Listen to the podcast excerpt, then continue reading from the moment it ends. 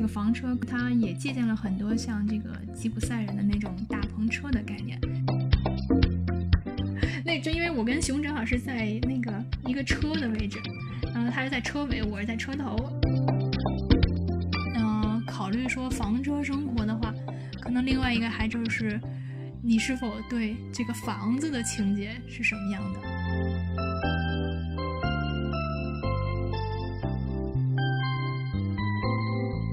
您好，欢迎收听《人文旅行声音游记·壮游者》，让我们聊聊真正的旅行。我是杨。那今天请到的分享人啊，不是壮游者，是 Sarah。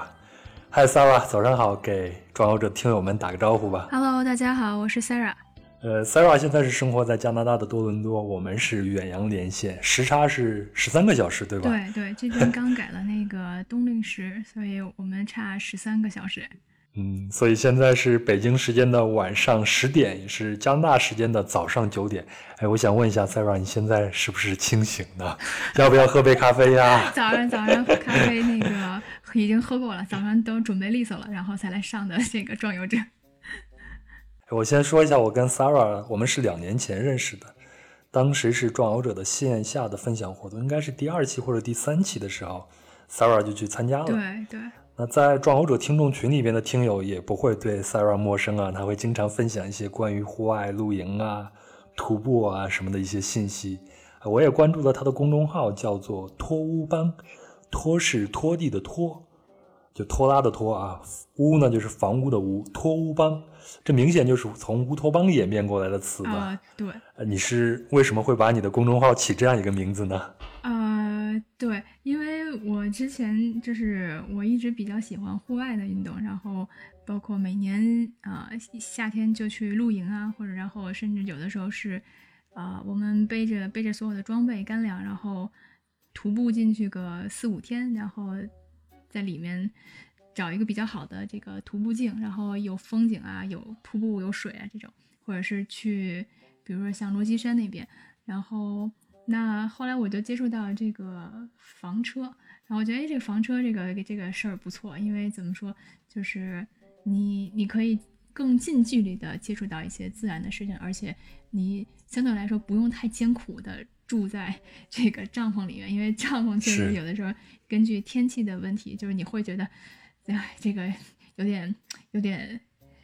住一两天还可以，住三四天时间长了，其实有点这个接受呃。会觉得哎呀，我赶紧想回去洗个热水澡，然后或者说我想去吃口热的，对，然后所以觉得哎，这房车这事儿靠谱，就是这个我又能最近距离的接看到这个很多自然的东西，然后另外一个就是我的生活这个呃住宿条件和吃饭的时候是还能比较有比较有保障，你至少我可以有热水澡啊，然后可以做自己喜欢吃的东西啊，然后有暖气啊这样什么的，就觉得。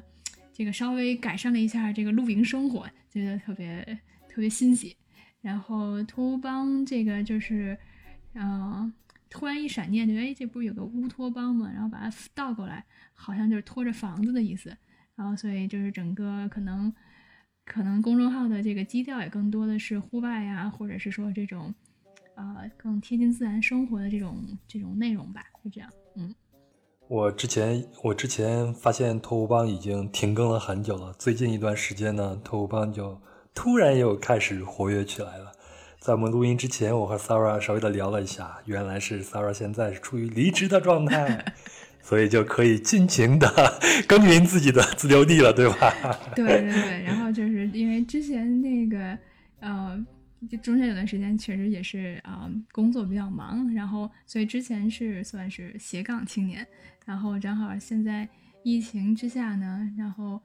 嗯，工作上有些变动，整整装待发吧，然后看看下一步怎么走，也没想好，其实。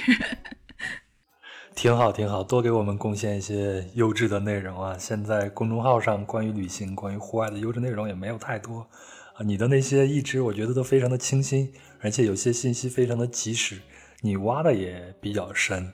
哎，我问一下 Sarah，你知道房车，或者说你见识到房车是在国内的时候，还是到了加拿大以后？嗯，是我在加拿大以后。啊，其实刚开始的这个主要目的，就或者说我第一次开始呃去房车旅行，主要是因为我我父母过来看我，然后呢，我们就说带他们去一些比较这个呃有特色的地方。那加拿大可能是一个就是好山好水好无聊的这种地方嘛。然后像之前之前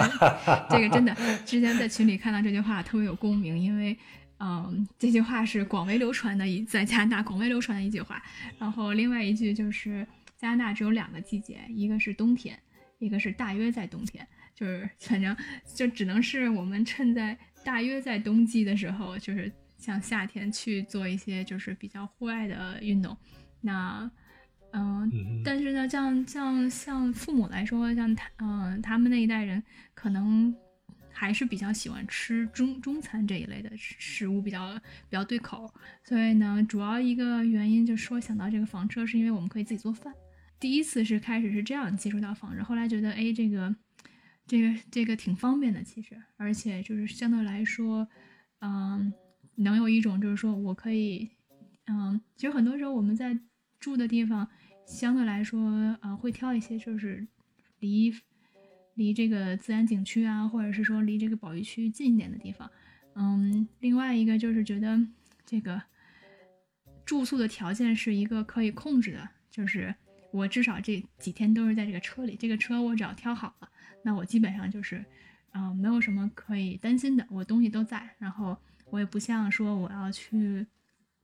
嗯，比如说我要只呃自驾游的话，那可能我带的东西不能带太多，因为车里有有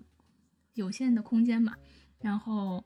呃，你可能还要计划今天哪儿吃，明天在哪儿住，每天住的不一样，也反正就是很多不确定性。然后呢？当然，这个其实这个对对于我跟就是我自己来说是没有问题。但是，一旦带上就是老人来说的话，就会就会会有很多你知道 不可预期的事情发生。比如说一会儿这个，比如这样觉得可能不太好，或者是他们也会他们身体也会比较疲惫。其实，但是房车就会比较比较安嗯比较安逸一点，对。然后整个流程上来说比较省心。这就让我想起来。我带我爸妈出去的时候，最担心的也是怕他们吃不惯啊。对，所以有的时候就会住 Airbnb，然后 Airbnb 你就可以自己生火。他们比较想喝家乡的粥啊什么的，就给他熬一锅这个玉米二棒子粥啊，对对对，然后让他的胃口更舒服一些。包括我自己出去旅行也是啊，我都会带一个小小的锅。有的时候真的是很想吃一些啊中餐了，你就自己做一下就好了，对，慰藉一下自己的胃口，然后你好像整个人马上就充好电了一样。对对。但是房车更好啊，它它完全就是一个流动的家啊。对，一个流动的、暂时的、暂时的家。对，想想躺就躺，想伸腿就伸腿，对，还比较方便一点。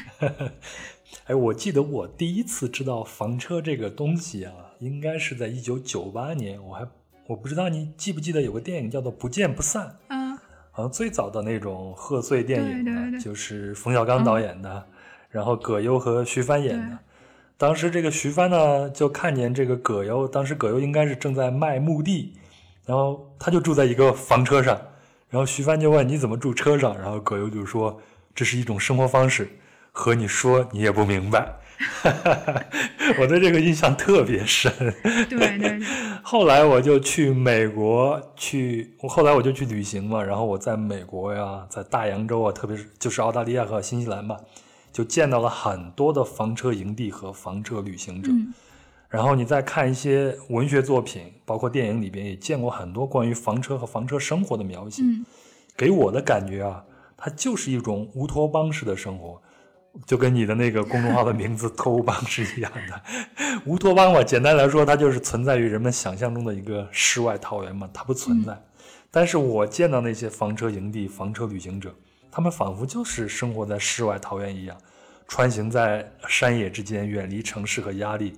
过着不知道是不是真的很恬淡，最起码你看着他们过的是很恬淡的那种生活。所以我就一直很好奇这个房车旅行，但我自己从来没有尝试过。嗯，另外一个就是我今年呃今年在威尼斯电影节上有一个电影就获得了金狮奖，因为它是华人导演赵婷的作品嘛，叫做《无依之地》。这个电影还没有上映。但是我大概了解了他的故事，是讲一个六十多岁的女士在经济大萧条中失去了一切，然后她就居住在一辆厢式货车中，她是用这个厢式货车改的房车，勉强算房车吧。然后就成为了一个现代意义上的游牧民，开始了穿越美国西部的一边打工一边生活的旅程。那这个电影的预告片呢，就是女主角的饰演者弗兰西斯·麦克多蒙德，也就是那个三块广告牌的女主，就独自穿行在一片房车营地的长镜头，只有这一个长镜头，整个预告片背景呢就是美国西部的那种大景，但一下就击中我了。我后来想一想，是哪儿击中我？可能就是他那种苍凉感和宿命感吧。所以我就很想找人聊聊房车，聊聊房车旅行，也顺便聊聊房车，它只是中产级富人的一种消遣工具呢，还是可以成为穷人或者干脆说是消费降级吧这样的一类人的一种生活可能性呢？哎，所以正好 Sarah 最近有时间，我就找她聊一聊。对，这个这个话题挺好的。那 Sarah 就先介绍，我们先从房车的历史开始吧。呃，房车的历史的话，其实可以追溯到大概就是呃，应该是二十世纪初，或者是说大概在呃一八一八九几年末这个时间，因为它其实房车跟露营是一个就是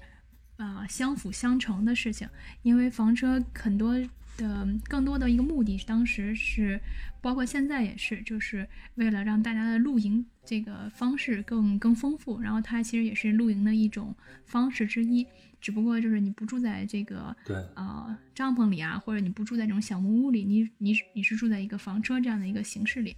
那当然，它因为它这个可呃房车是可移动性，所以它又变成了一个是说你也是一个可以流动的这个这样旅行的露营模式。我我在可能只能介介绍，就比如说在。北美这这边的这些事情，当然欧洲其实它也有很深的这个露营的历史，大概，但其实都跟，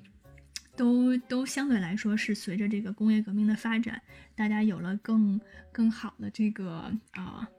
更能更能接触到这些户外的呃资源，比如说你通了路啊，然后你通了车呀，包括这个汽车的这个兴起，所以大概差前后的阶段应该都是在二十世纪初。另外，你也得富足。如果不富足的话，我们是没有这种回到自然的这种欲望的。如果大家都是为生活去打拼，其实是没有去接近自然、去露营这样的一个概念。对对。所以，我想在以前，我们中国也有这种所谓的马车，或者说大车嘛。我们不是有种东西叫大车店吗？其实就是大家也可以住在马车上，但是那个它只是一个赶路，它只是一个交通工具。所以，这样东西，我认为它并不能称为。因为它的目的性只是赶路，不是去宿营，不是去游览，所以我觉得它应该不算是房车这个概念了。你继续。对你说的这个也挺有意思。其实从最早来说，呃，这个房车更，其实它也借鉴了很多像这个吉普赛人的那种大篷车的概念。因为这个吉普赛人他就是一个到处那个呃游游流浪啊，或者是对游牧的这个这种个性。而且我之前查了一下，他们这个。吉吉普赛人，他其实，呃，在英文里面，他们更多的希望自己称为是叫呃罗姆尼人，因为他们觉得这个吉普赛人是一种，特别是吉普赛人是一个可能是，呃，西方当地的人对于吉普赛人，他们对于罗姆尼人的一个称号，可能略微带有贬义的一个意思，所以呢，就是像很多这个文文信息里面都会说是尽量的会写是罗姆尼人，然后呢，嗯。对，那他们骑大篷车就包，就是他们啊，也是为了改善生活条件，然后住在车上，然后这样可能他们对于他们的这个迁徙啊，包括他们去各个地方做表演，也是也稍微条件能好一点。那大概房车，你啊，大概是到了一，确实是一九零零四年左右才开始说有一个真正意义上房车的这种雏形出来，而且当时第一辆房车还是是一个啊。应该是一个中产有钱人他自己做的，还不是呃批量生产的。露营的这个帐篷，包括它这些设备，这个不不能满足他的要求，他就自己在车上 DIY 了一个这样的一个东西。因为就是呃又防雨又又能防水，你还不注意不至于这个贴在地上这样的。他是在上头又搭了一个车厢，或者是搭了一个住所这样子吗？是的，是的。然后那个等于说他们。最开始的时候，因为还没有批量，因为汽车刚刚普及嘛，或者说刚刚开始发展，那还没有说能批量生产房车的这个这个东西。它只是在房在只是在汽车上多加了一些这个储物的空间，然后你把它把这个整个汽车的这个形状稍微变得大了一点，你能勉强，嗯，勉强能可能能只能是说。蜷着睡着一些人，但是你还不能说真正意义上的像房车现在这样是可以这个肆无忌惮的躺着，然后你你可以睡好几个人。所以刚开始的时候只是一个呃个人的 DIY 的这种模式，然后直大概直直到可能是一九呃一零年，然后有个叫皮尔斯箭头的这个汽车公司，然后呢他推出了一出一款房车的，相当于是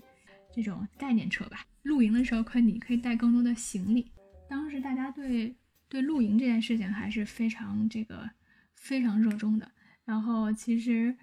嗯，露营的历史或者说露营这件事儿，也是从一八六零年开始。然后有一个有一个这个牧师，他嗯，他怎么说呢？他自己是其实是在山里，在纽约州的一个山里叫嗯。那个山是，反正那名字还挺长，啊，等于说他是在那个山里一直路嗯户外旅行，然后结果呢，这个写了一本日记，然后或者类似于这种牧师之间相互流传的这种札记，那他就把他这个札记写了好多他露营的这些事情，然后结果被他的一个朋友发现了，然后他朋友是一个好像是一个出版商，他就说问他能不能出版，他开始还不愿意，然后后来最后。他人家说你这个出卖出版之后肯定会肯定会卖的很好，后来他可能勉强同意了，结果反正就是一下之间大家就觉得露营这件事儿特别好。然后其实，在英国来说，一直就是这个，嗯，你的词它的词汇上你可以看出来，就是英国在用这个度假的时候，他会用 holiday 这个词，但是在美国呢，他会用 vacation。就是对这个也是，就是大概是在那个呃一十九世纪末和二十世纪初的时候，大家对露营这件事情产生了特别大的热情之后，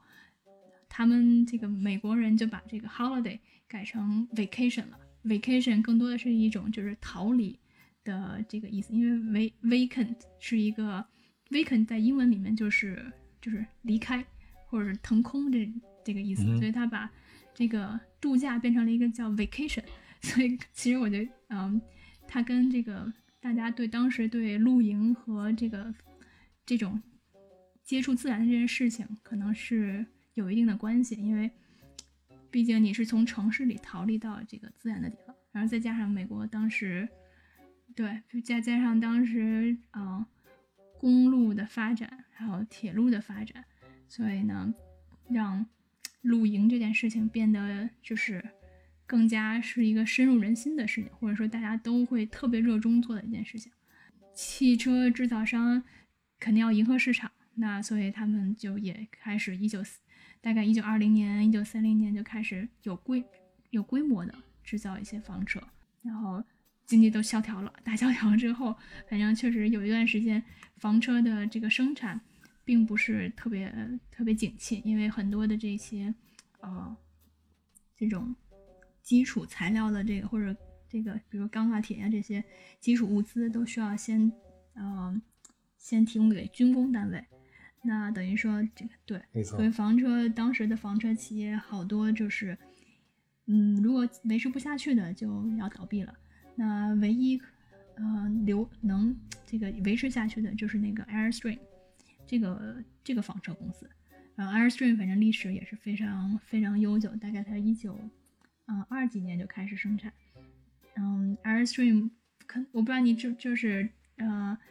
知不知道 Airstream 它就是那个全身都是啊铝制的那个房车，整个身是银色的那个，嗯，然后特别有太空，就是一体的。它是一个那个啊，它是一个拖挂式的那种模式，但是它整个的。车身跟其他的房车就是非常不一样，它是一个整个就是一个圆咕隆咚，然后那个银色的，呃，因为它是铝制的嘛，所以整个车都是银色的，然后特别有太空感的那种感觉。我开始最开始以为它叫 Airstream，是因为它它跟 NASA 的这个关系，因为呃，就是美国太空局每次大概在五十年代六十年代呃，每次送太空员去这个他们那个最后发射基地的时候，都是用 Airstream 这个车把大家拖过去。然后就像一个，让大家再感受一下家的美好，是吧？反正我也那个，就是反正应该是他们做，应该可能是市场营销啊或者什么的，反正应该做的还不错吧。然后就是，嗯，NASA 每次就运运太空员都是用用 Airstream，所以我一开始，因为我当时去那个，呃加呃那个佛罗里达的那个 NASA 的中心的时候，就是还专门他们的介绍里是讲过的，是都是用 Airstream。然后我一开始以为是。Airstream 是这个原因才才叫 Airstream 的，然后但其实没想到它是一九三三二三年十年代就开始生产，所以它的历史还是就更早。然后它好像是唯一二战时期存活下来的这个一个专门生产批量生产房车的这个公司。嗯，所以到了大概就是战后的时候，然后房车又是和露营又是达到了一个。继续发展和这个继续往高潮走的这个阶段，因为战后大家第一这个想摆脱你知道这种战争的阴影，公路大家也都知道，可能在北美来说，这个公路是更更主要的这种呃旅行模式。可能到了五十年代，因为是的，因为嗯这个背后可能就就太多的这个原因了，因为整个都是财团呀，包括汽车行业，他们很多的这个。在政府的游说，所以呢，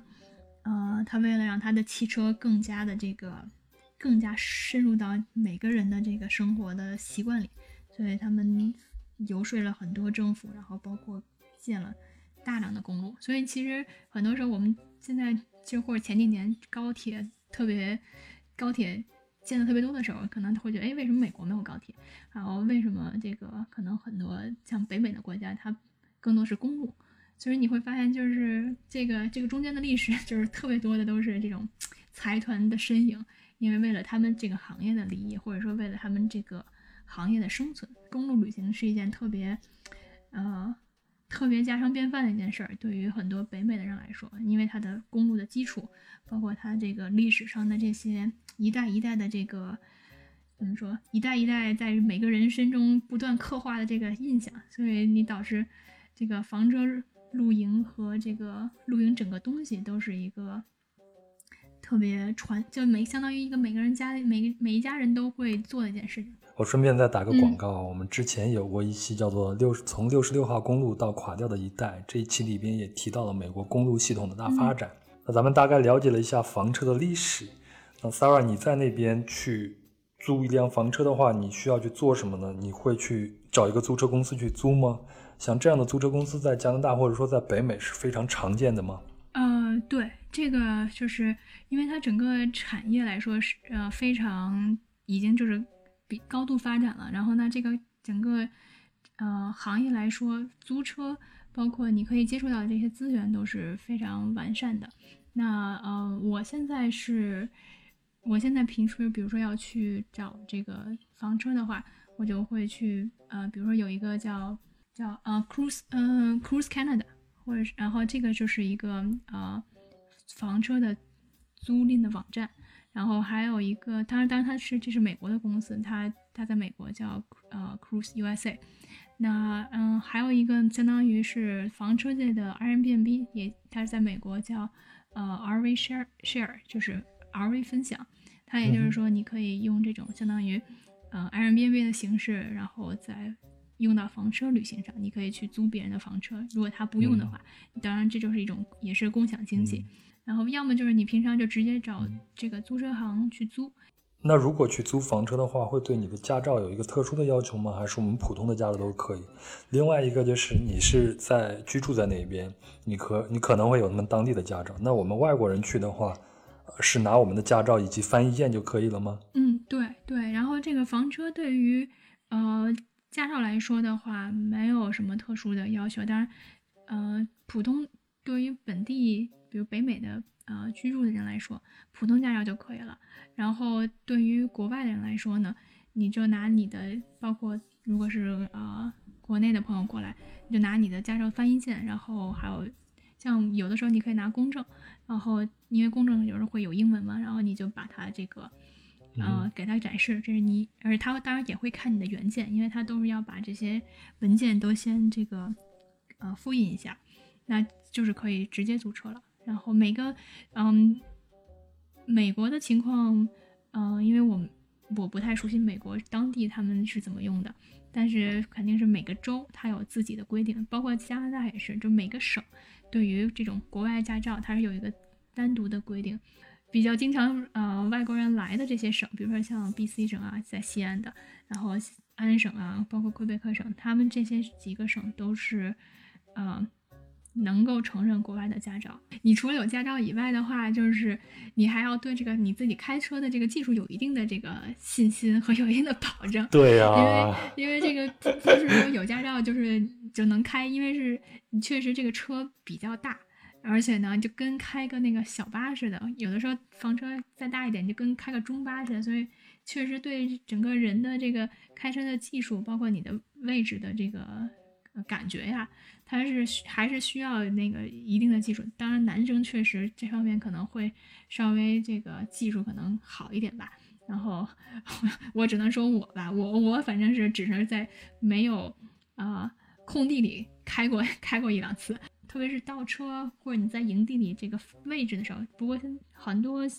嗯，现在的现新一点的房车，它都是后面有那个倒视镜的，你可以看到后面是什么样的。因为就是你镜子上，你至少要有一个嗯距离感嘛。那反正其他的，而且房车相对来说，嗯，如果是就是它是一个自行式的房车，就像那个嗯。它是自己有车，自己有车，整个房车是开着走的，这个叫自行式的房车。那它其实相对来说，呃，比较容易开，因为它跟车是一样的。对，只不过就是车身宽大了一些，高了一些而已。但是如果你是有一个房车是那种拖挂式的，就像你看的那个葛优的那个电影里面，它那个是一个其实是个拖挂式的房车。拖挂式房车它是需要有一个车来拖着的。那那个时候你你那个。开车倒车，包括整个这个，呃，驾驶都是不太一样的。因为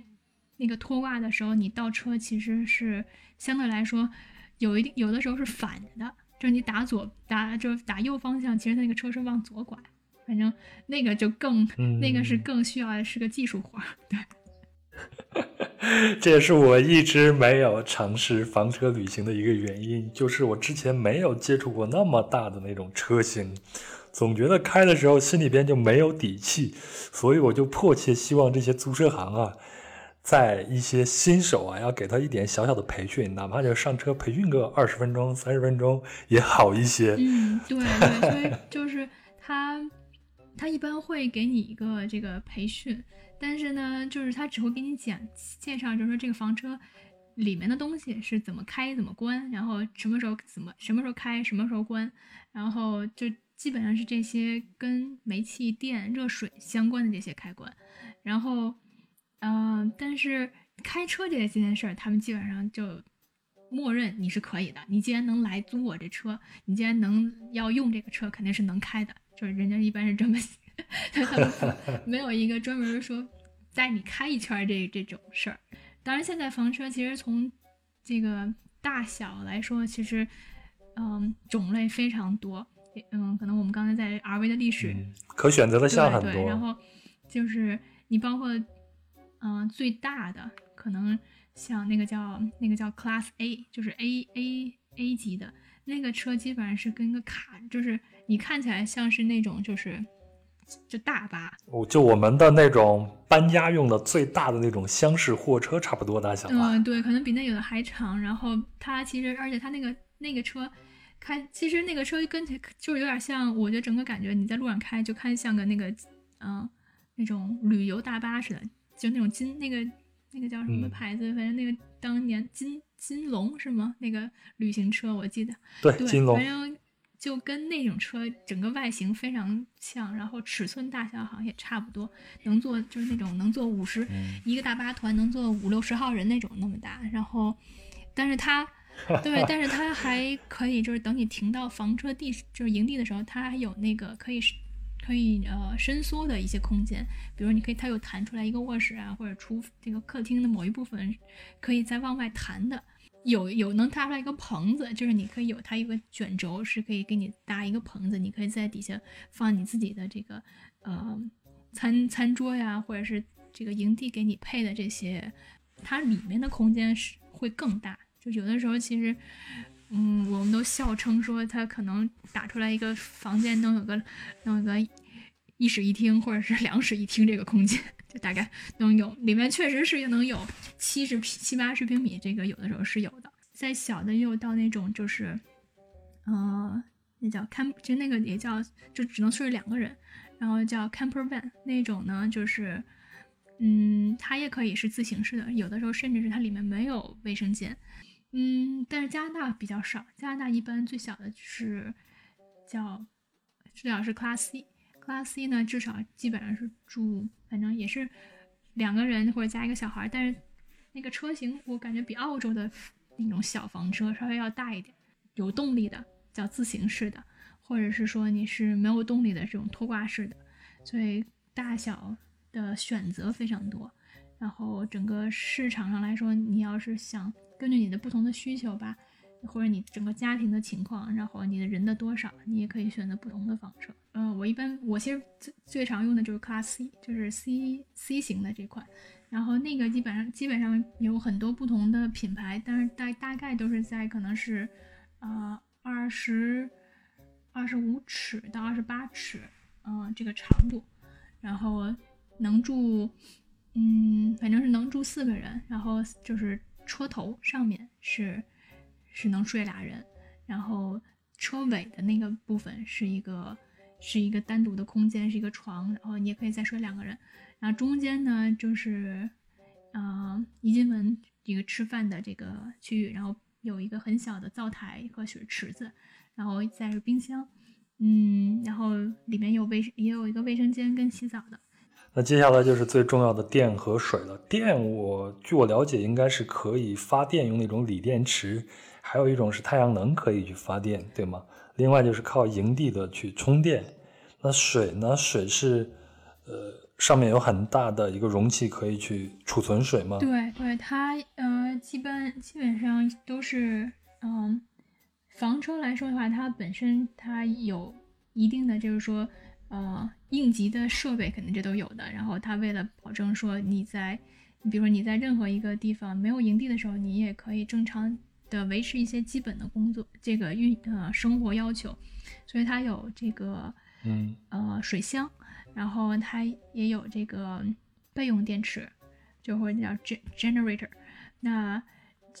嗯，包括煤气，煤气的是煤气一直是就是车上的，你包括你在营地里用的时候，你所有的这些发热呀或者是暖气这些，包括炉子的煤气，它都是房车自带里面自带的这个煤气罐。那这个每次都是，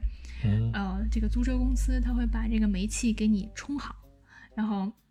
你再出发的。那其实到了营地之后的话，水跟电都是直接接到营地里的。有一些这个公园是有这个房车营地的，那也就是说他会给你这个接电。那有的呢，但一般这个只能只接电，因为这个房车。国家公园和省立公园基本上是因为是公立的，所以呢，它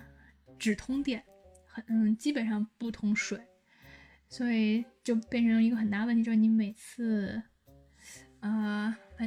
我们记我记得我第一次我们第一次去的时候，就是选了一个省立公园，然后呢，那个时候是只接了电，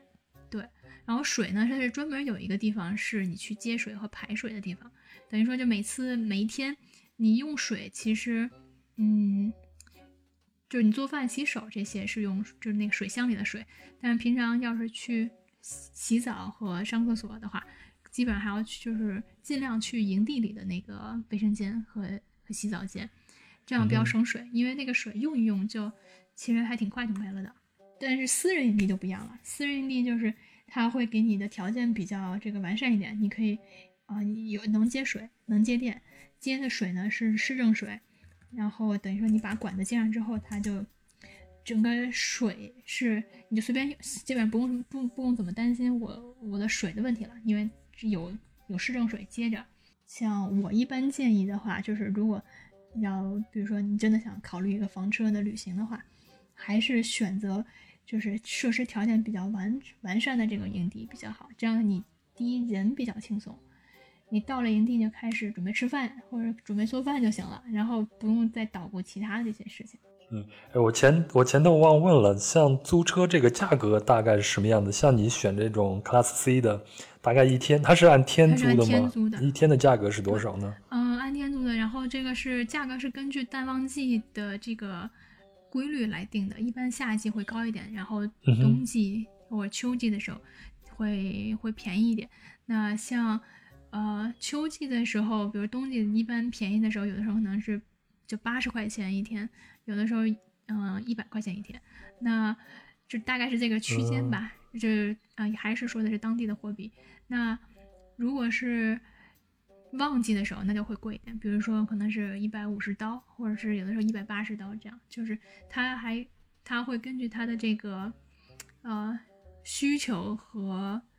供给这种供需关系来变，所以基本上会夏天会贵一点。对，哎，我在。我在那个新西兰见到别人去租车的时候，就租房车，然后那个租车公司的人就会拿出一张地图，仔细的跟他们讲哪有营地，哪有营地，哪有营地，哪有营地。这个营地对房车旅行来说是非常重要的。哎，我们就举个例子，像在加拿大，这个营地它是很充裕的吗？呃，营地在夏天的时候，嗯，基本上。供应量来说应该是挺好，但是需求也特别大，等于说你到夏天的话，还是要提前订的话，才会能订到比较好的。咱接下来就聊聊你自己的房车旅行吧。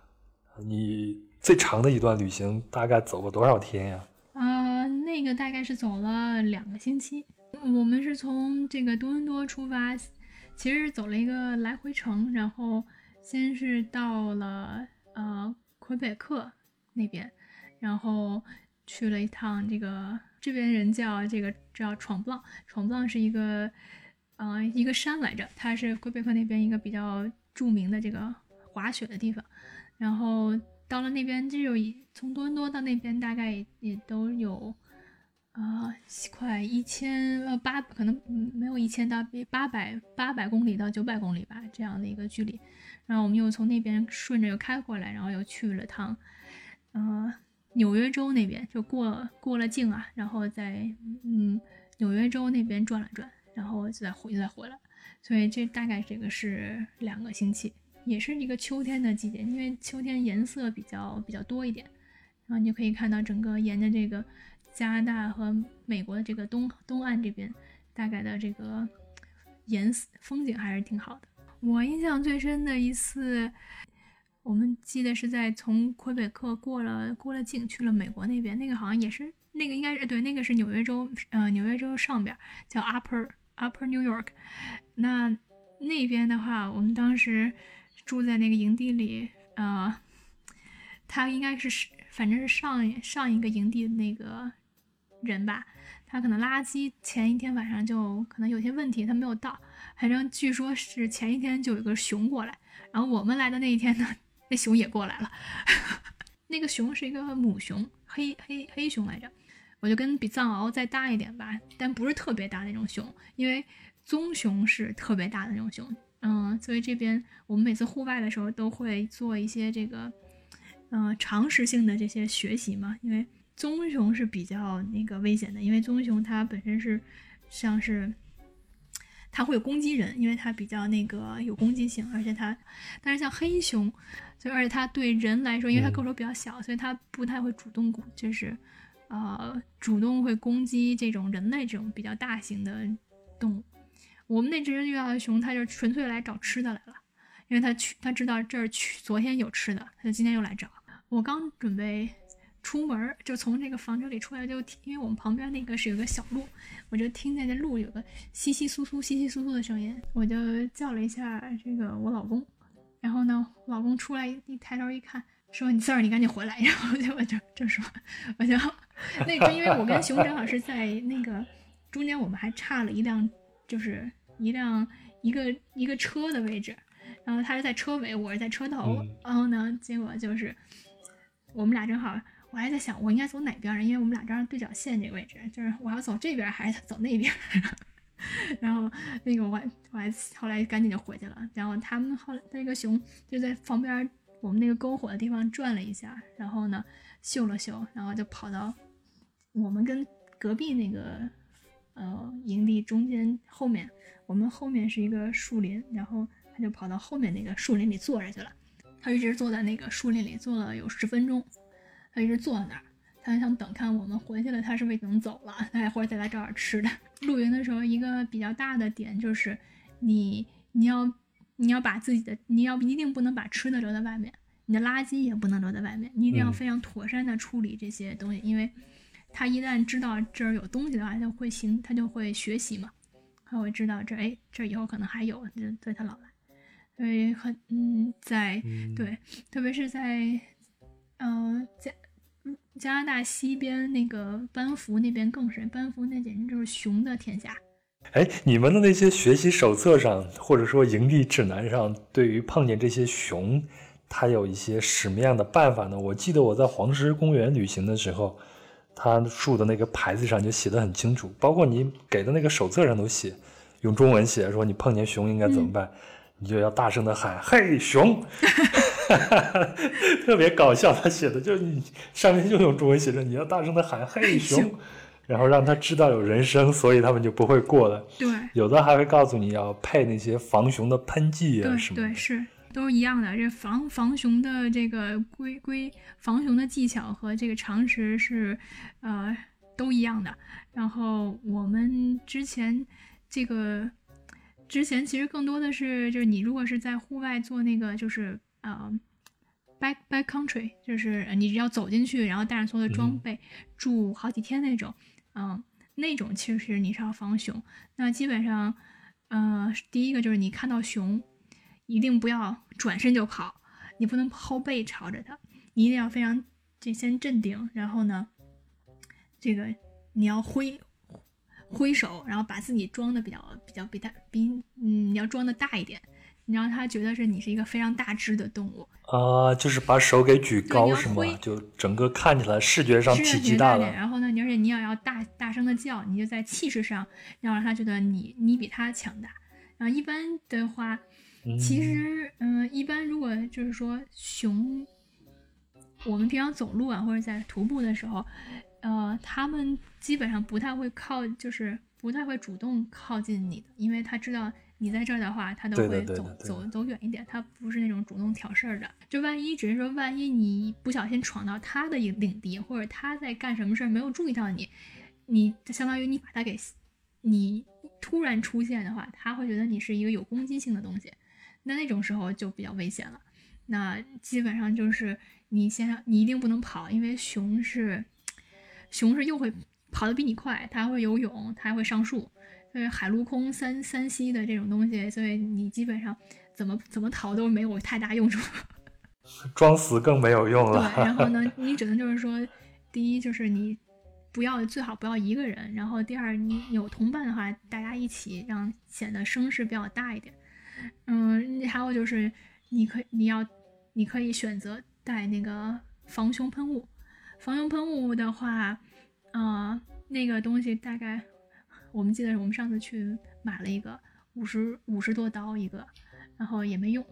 因为就一直挂在身上，一直挂在身上，然后确实也没有也没有碰到这种机会。然后呢，因为我像我每次走走走的时候都会。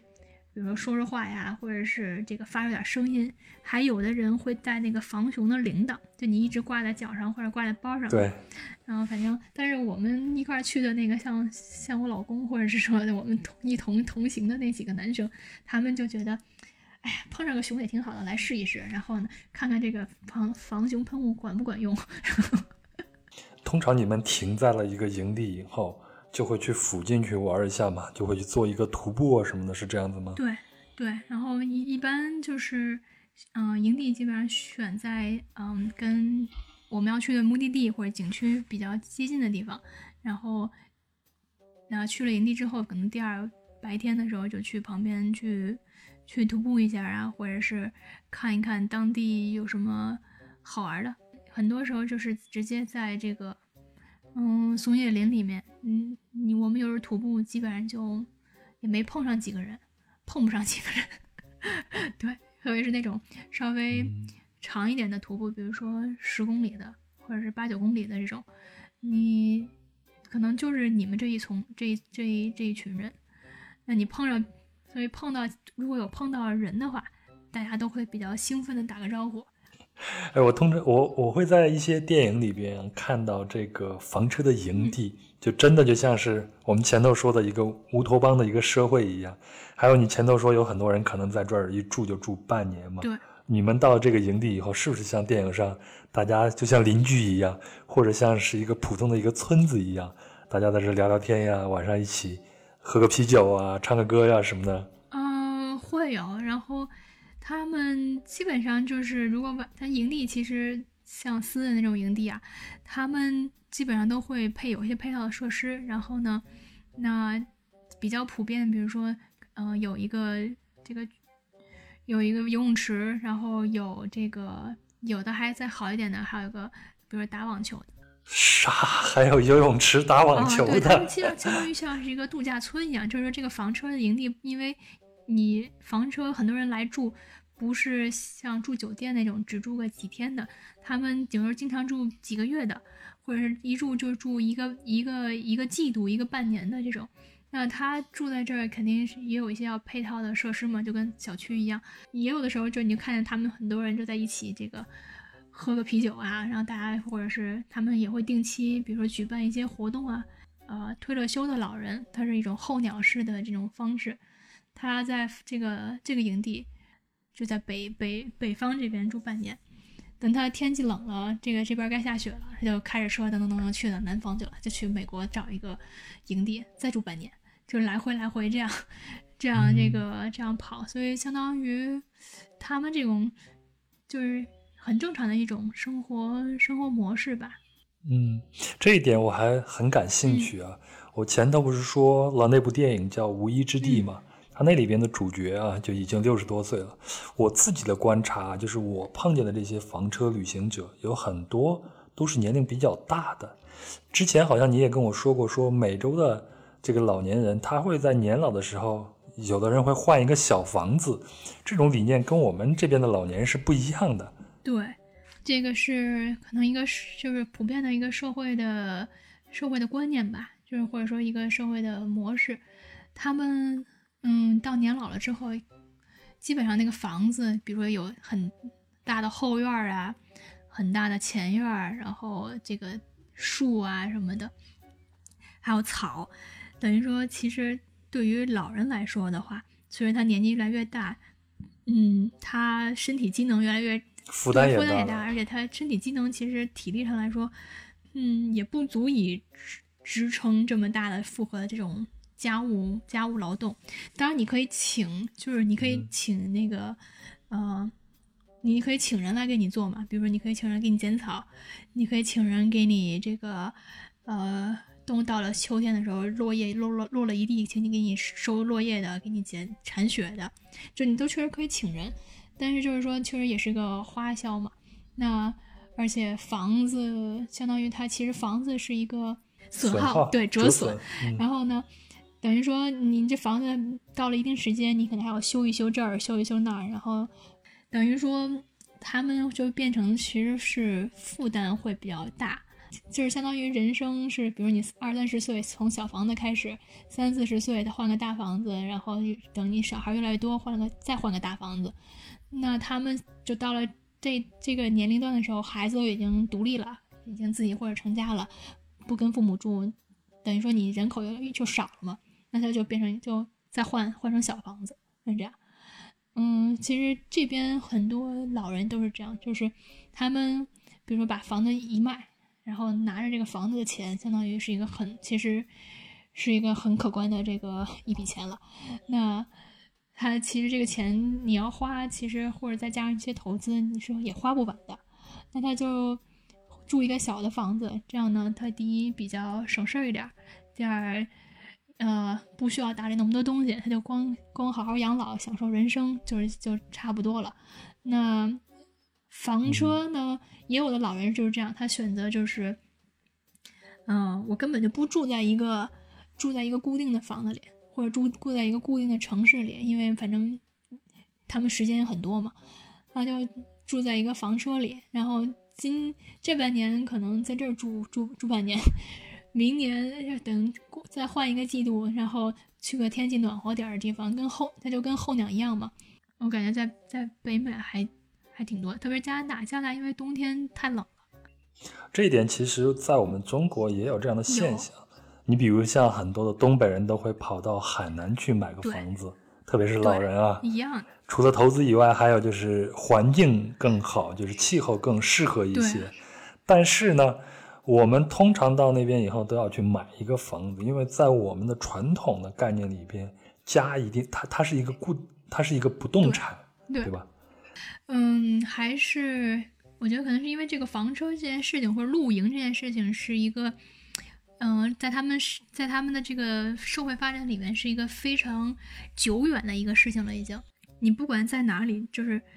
只要是这个地方，呃，我们一家人住在这儿露营扎寨，或者房车也好，嗯，我们在一起，这就是我们家，就是他。他可能，我觉得是一一可能是跟因为这个房这个露营的这种模式是一个非常高度就已经高度接受了这种这种社会生活方式，所以呢，他对于这个家的来说，即使是用房车来露营的这种模式，他也觉得能够非常好的这个接受。房子对于他们来说，在人生的某一个阶段也是重要的，他不是说。嗯，在每个阶段都不重要，对，但就是只是说，在他人生的不同的阶段，可能他的需要不一样。那所以他觉得，那我既然住的地方差不多大，我住在我住在露营地里也可以，他是这样。我也是看《无依之地》的这个电影的影评啊，就翻到了豆瓣儿，豆瓣上有个哥们儿，他写的特别好，他说房车生活，因为他自己也体验过这种房车生活，也向往以后过这样的生活，所以他写。房车生活是用狭小空间的逼仄与生活条件的窘迫，换来了亲近自然奇观、安居天地鸿儒的自由。哎，我觉得这个写的还还是挺挺到位，挺诗意的。好，那咱接下来咱们就分别畅想一下，就是说你在加拿大啊，包括我在现在在国内，那如果我们想选择这样的游牧生活，也就是用房车这样的形式来选择一种游牧式的生活的话。它到底可不可行？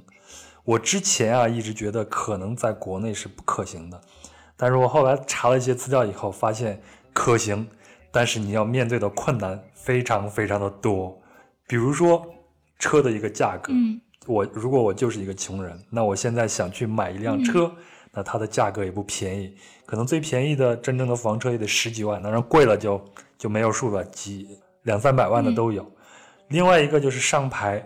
在中国，这种房车是要单独上一个牌，它应该是蓝色的。那如果在一些摇号的城市，比如像在北京啊，那你同样要去参加摇号，这个摇号这个几率有多少就不知道了。还有一个呢，就是你如果想用这样的方式一边打工一边去维持你的生活的话，你应该有一个居住证吧？这个你就你没有办法去向你办居住证的地方。我最近正在办居住证啊。你没有办法向人家解释我住在一辆车上，或者在一个营地里边去住，对吧？还有就是营地这个限制啊。据我所知，在中国的房车发展虽然提了很多年，但是现在的营地还是很少的。但是我也看到有一些啊用房车去旅行的，比如说我给你发那个呃微信公众号，它就一家三口嘛，在全国在用房车去旅行，那他们给出的经验就是。尽量停在大的博物馆或者是公园的这个营地，但这就意味着你的补给还是一个问题，对不对？对。还有就是，如果你还有还有就是说，如果你这个车不能进城的话，你还要通勤。如果你要进城里边去工作，哪怕你就是临时工、打工的这种性质，那你怎么进城？同样去挤地铁、挤公交系统吗？那不一样是很累吗？特别是在大城市。嗯，还有就是找工作，你在在海外，你可能去找一些短期的工作，嗯，他的人工因为很值钱嘛。在国内的话，做这样的工作可能并不能支撑你过这样的生活。当然了，如果你想想办法的话，比如我前头说的居住证，你也可以找一个固定的住所，然后只不过是交钱少一点，你跟房东商量好就好了嘛。然后就在就把居住证办在这儿，也能我大概算了一下，应该也能维持这样的生活，但就是意味着你面对很多的困难。我不知道你有没有幻想过，你在那边如果过这样的生活的话，会很顺利吗？嗯，肯定也不会很顺利，因为确实实际现实中的这些问题和不一样、不确定的因素，其实都是共通的，只不过就是说它。这个房车和营地这件事情是在相相对来说，在美北美是比较发达，所以可能客客观客观上很多一些硬件条件相对来说比较容易解决，但是你面临到实际的这些呃生活问题，包括你如何养活自己，你包括这个这些问题还是都是一样的，因为它毕竟是一个也是流动的嘛。那在国外来说的话，你确实。就是不管你去你的 RV 生活是在哪里，你都需要有一个固定的呃省份。假设你是一个纽约州来的，你要去全国各地或者甚至北美，你去加拿大这个呃房房车生活，但是你你还是要把，你还要把你的这个身份，就是你的这个驾照啊，你的所有的这些医疗相关的这些保险。你有一定，你有个住址，你有个住址才能过，才能把你算作哦，你是这儿的这个居民，这个意思。涉及到你，你这个人要报税，你要，你可能最后要看病的话，如这个医医保怎么给你报销？那你的驾照是在哪里？这些都是一样的。就是工作上来说的话，确实，嗯，这边如果你要真的是选择 RV 生活，也确实会面临着，就是说你是一个。你不是在一个固定的地方工作，其实我觉得这个是在疫情之前是这样的，就是说你是一个，你可能需要走到哪儿，就是哪儿打个零工，然后包括现在呃，美国比较比较有规模的这种专门给这种 RV 人打工的，包括就是比如说亚马逊，亚马逊它有一个就是专门的一个。呃，项目是给这些 RV 的人去申请的，那就是因为他们是走到哪儿做到哪儿嘛，然后你可能就在当地的亚马逊的仓库给人做这个分分分货的。那我们也可以，我们也可以去 快递小哥嘛。啊，这是也可以的。然后等于说，他们其实，在呃疫情之前的这种模式，其实也都是这样，就是你去你。你总是要养活自己的话呢，就是说，呃，你都是会需要面临这样的一个生存问题。那基本上在国外，你也是要，比如说面临打零工，然后呢，或者是说你去，呃，某一些地方它有一些季节性的需求的这些，呃，劳劳动力，不管是比如说是你，如果你有一技之之一技之长的话，你也可以去，比如说去在。啊，营地里教小孩啊，比如说你要你要会打会打高尔夫，你也可以去教人家去打高尔夫，零零星星的总是有的。然后就是看你怎么去找，当然你要做很多研究工作，你要准备好，看看自己是否能适应这样的一个生活，你才开始。疫情之后其实改变还挺多，因为就是大家现在变成了一个在家都可以上班的这种模式，所以这个其实我觉得。还不知道现现在这个影响是是什么样，但我觉得至少给人的一种观念就是说，我上班不一定是固定在一个办公室里了，我不一定每天朝九晚五，踏着两个小时，对，踏着两个小时的这个交通成本去一个地方去上班，然后我还要每天回到一个固定的地方来了。现在其实，在这种无线式上班，包括通过网络会议的话，这个效率。通过一段时间是会磨合出来的，就是说你的效率会会变成可能跟你在办公室里上班也比较相似了。慢慢是不是这个以后的工作环境会变成另外一种模式？就是这个可能也是疫情之后带来的一个新的新的转变吧。这就是真正的电子游民嘛？是我相信接下来采用这种方式去生活的人可能会慢慢的多了起来。那房车以及房车生活可能就是其中的选择之一了。对，嗯，如果你有了小孩之后，那小 小孩的这个上学，其实我觉得可能在之前，可能会疫情之前吧，很多人会考虑到我的小孩怎么办，因为小孩上学，他可能会需要一个固定的学校，那他可能这个呃需要，你知道吗？可能要上好的学校，要有学区房。对，真的，其实，在在在国外，其实也一样，也一样是这样。而且，但是现在来说的话，其实之前我觉得，如果你要选择一个房车生活，你要有小孩的话，可能确实你要。有一定的这个勇气，并并且你规划好你如何把小孩这个教育给给做好。那我不知道疫情之后还是不是这个样子，因为现在疫情学校都是在网上上课，好多家长其实他们发现在网上上课效率也不好，或者说这个小孩也不嗯也不能很专心的去上课，那他们好多时候开始研究这个。在家自学的这个这个话题了，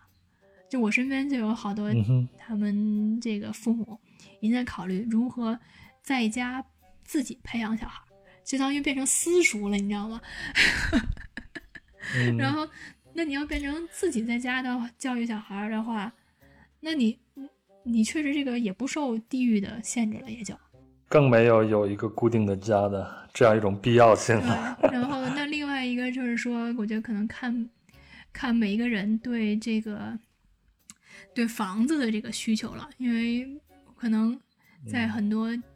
亚洲文化里面，或者咱们中国文化里，房子是一个，这是一个家的根本。嗯，考虑说房车生活的话，可能另外一个还就是。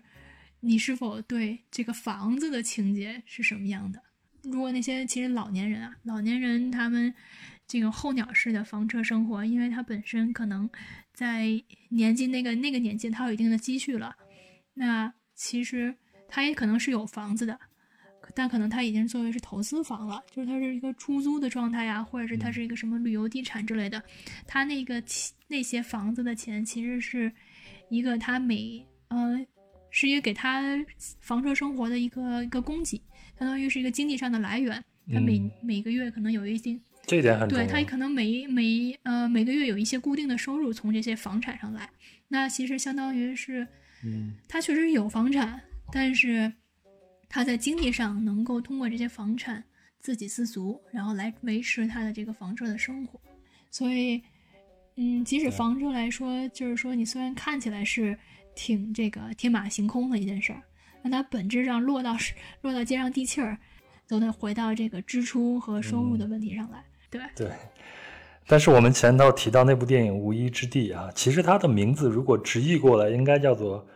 游牧者之地》。对，呃，他呢，其实写的就是一个六十多岁，几乎发现自己正常的这种收入已经不能支撑自己的这种花销，然后他就去选择了另外一种方式。就是用房车，他的那个房车是拿一个厢式货车去改造的，然后用这种方式去，就是尽量低的节约自己的生活成本。这可能在，因为我据我所知，在北美，包括在大洋洲，也是一部分人的这种生活的一种选择，一种可能性。但是呢，现实上就是，我不知道在你们那边是怎么样的，在我们在国内。现在房车生活以及房车旅行，它其实是一种中产阶级，或者说是更高一点阶级的一种，它是一种非常的 fancy 的一种选择。对，嗯，因为其实房车应该是在国内，呃，发展的时间还还不是很久，可能也就近近十年或者是十五年吧。嗯，所以它相对来说是一个比较新的东西，这也可以也可以反映出。就是说，在因为它的接受程度可能还比较低，或者市场还比较比较小，那确实它可能有一定的这个价格的原因在里面。在像那无依之地里面说到的，他们确实是存在着很大的生存问题，就是像西方有些呃低层收入者，他们其实是非常困难的，保障体系也非常嗯不理想。所以它的贫富差距是非常大的。二零零八年经济危机之后，很多人他们的房子是被是被银行就收走了，因为他们已经还不起钱了。之前我也看过一个纪录片，就是说这个他们几个贫就是以平民的视角，就是采访跟踪他们这些被房子被收回去的人，他们确实就住在车上，房车可能在相对来说，你是能够有机会找到一个比较便宜的选择，二手的也好，没错，或者是改装这个别别人别人改装了的也好，你其实都反映出的是一个说他们其实已因为房子对他们来说不可承受的了，那他必须要选择这种更便宜的方式。其实，嗯，反更多的其实是一种贫困和和经济之下这种无奈的选择。也就是说，选择这样生活的人，其实它并没有浪漫的色彩在里边，完全是对现实的妥协和无奈的。没错，是这样的。在西方，我觉得在我不知道欧洲啊，我只能说在在这个北美这边，嗯，房子是有地税的，就是这个这个地税这件事儿呢，就是一个我觉得是设计地税这个人或者他们早年肯定会想的一件事，就是其实慢慢慢慢地税这个变成是一个自然的一个淘汰机制。也就是说，地税是跟着房价相关的，它是一个比例嘛。那地，你买了一个房子之后，可能像咱们国内买了房子之后，好，我存够这笔钱了，我有能力买了，我就弄，我就买完了。但是之后，我即使经济不好了，我也不用担心，因为房子已经是我的了，我没有任何其他的花销了。嗯，但地税这件，因为国外有这个地税这件事儿，也就是说，如果你你是这个，你曾经是这个这个。收入水平的，你一旦突然改变了，有一天你可能连地税确实都交不起了，因为地税是每年都要交的。那很嗯，就是很多你会见到一些例子，就是说曾经住在这个地段的人，他慢慢慢慢可能因为随着这个经济的改变，或者说他的这个呃收入的改变，他慢慢搬走了这个区域，他可能不必须要选择一个呃其他房子便宜点的地方。地税也少一点的地方，那所以这是一个就是变成了一个自然淘汰的一种模式。所以零八年的时候还有特别逗的一个现象，就是说很多那些大的，嗯，非常有钱的人，他们的那些房子可能都是几几英几英亩的或者几公顷那种房子，他可能有一个游泳池的什么的，就是他就会跟 出现一个那些之前当零八年就有新闻，就是他们那些大房子的。呃，地主，这个房东就说：“我有一块地，我随我就让给了市政府，你就可以去去做公园吧。我这块地不要了，房子还是他要啊，只是说他房子那整块地他分出去一块，他把那些他不用的草坪或者不用的地，就说我这个送给你市政府了，因为这块就可以省下他的很他的一部分这个地税。也就是在无家可归的状态之下，一个最好的选择，可能就是他们选用房车做这样的游牧生活了。”在《无依之地》里边，他提那本小说里边提到的一个网站叫做 cheaprvliving.com，然后这个网站呢，哎，我先说一下这个网站，你只要一打开啊，首页就有一段话，我给大家念一下。这段话是这样写的：说，也许你前世是一个吉普赛人、流浪者或者漂泊之人，可你却觉得自己永远无法负担自己渴望的自由人生。或许你只是受够了无意义的竞争。只想让生活简单一点，那我想告诉你一个好消息，你可以达成这些梦想，而我也会教你怎么去做。那这个网站的创始人呢，叫做鲍勃·维尔斯，他是一个阿拉斯加人，就在加拿大西北，对，最西北的那个方向。他以前呢是西西富维公司的一个货架的装料工。但是呢，就因为离婚啊，你知道，在西方离一次婚，男人基本上就扒扒一层皮了。中国也是，嗯是。然后他当时一个月赚的钱，他有一半要交给前妻，他剩下的那一半呢，基本上已经没有办法让他在安克雷奇生活了。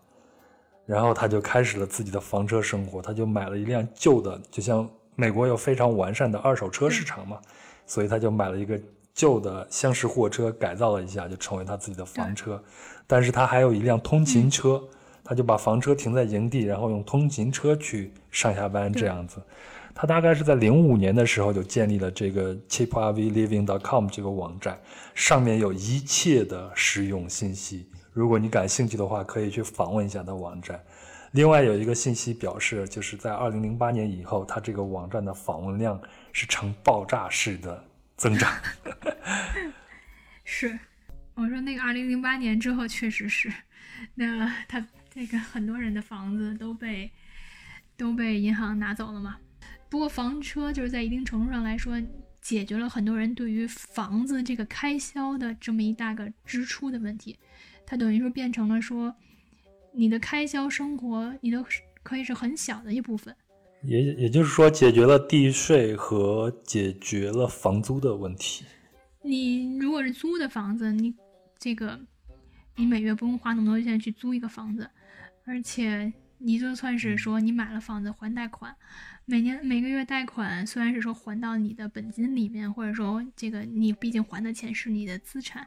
但是确实也是一每个每个工每一个月工资的很大一部分。那等于说这种叫呃。Tiny home，或者是这种小房子生活这种浪潮，其实，在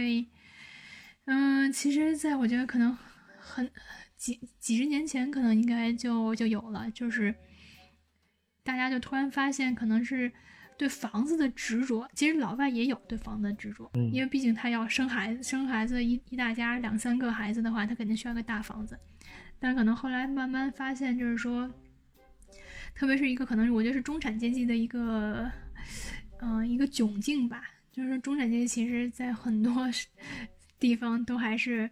最最辛苦，也是社会压力最大的一部分。那些人，那他们突然发现，如果我的收入不花不花在房子上，不花在房贷上，那其实我有很多可支配的收入。那他们就在想，对，就是说，那我何必为了这样？把自己困住呢，所以他们很也有的就是选择就在一个小地方买 找一个找一个小房子，因为之前看那个也有个纪录片专门是讲这个 tiny living 的。那除了房车以外的话，他就是在啊，好像在伦敦，伦敦他是就是花了嗯一万块钱加装修加买了一个船，还有在伦敦那种河上不有很多船停在上面吗？他住在船里面。可能变得大家觉得这种 tiny living 或这种小小房子式的生活，这个能维持一个生生活现状和经济来源的这样一个事情。嗯，这在我们中国的大城市叫做蜗居，但是还有还有另外一种生活就是异地而居，比如说我在北京工作，但是我在天津。住一个房子，这样的话就能节约很多的钱，但是呢，你就要把大量的时间花在这个通勤上，这个通勤也是非常的累的。你身边有没有这种居住在 RV 上的这样的人呢？我身边没有，但是我之前在营地里，他们确实就很多这样的人，候鸟式的这种生活的老头老太太。你说这个候鸟式的生活，我突然想起来我比较喜欢的一部小说，叫做《荒野生存》，也有这个电影啊。那里边那个男主角叫做亚历克斯，他曾经在路上的时候就碰见过一个皮匠，这个皮匠叫弗朗茨，这个弗朗茨对他非常的好，然后就想把他收为义子，但是呢，你知道这个亚历克斯他就是向往大自然，所以他是执意要走的，但是他走了以后，应该是到了阿拉斯加了，就给这个弗朗茨写过一封信，这个信里边有这样一句话，我印象特别深，大概的意思是说。你认为快乐仅仅主要来自于人和人之间的，那你就错了。上帝已经把快乐藏在我们身边，藏在我们遇见的每一件事当中。我们需要做的不过是要鼓起勇气，然后呢，放弃我们以前的那些自以为是的过去，去创造属于我们自己的新生活。嗯，他说这句话呢，因为他和这个弗朗茨俩人就是在一个房车营地里边认识的。那个房车营地基本上都是嬉皮士的天下。嗯。然后他在这个信里边就劝这个弗朗茨呢，就放弃以前过了一辈子这种皮匠生活，就追求一下自己老年的属于自己的生活。反正他也没有家庭，也没有后代。然后这个弗朗茨看完以后呢，就把自己的这个家给卖了，然后买了一辆拖车。然后也过上了这样候鸟式的生活了。哎，我觉得这个亚历克斯说的这些话，呃，还是蛮正确的。就是其实很多快乐就在我们遇见的每一件事情当中了。嗯，确实是。嗯，这个就是看每个人怎么理解这个快乐。其实 有些就可能我觉得我们现在聊的可能是聊了一个就是大家。不一样的，可能没呃见的比较少的一种模式，但其实它确实有这种模式的存在，是因为嗯社会上很多方方面面各种原因把它能够能够呃能够塑造出来这种生活方式，或者说能够有这种条件。是的，能够支持对，那它其实本身，也就是说，它的它的发展和生存，包括它为什么现在还有这么大的这种需求和潜力，它当然还是跟社会上很多原因是一样的。大家也越来越多、越来越多，去就是追求这种稍微回到自然一点的这种方式，因为城市化非常非常快的一个节奏的时候，大家可能就开始想，哦，我是不是要选择另外一种生活方式？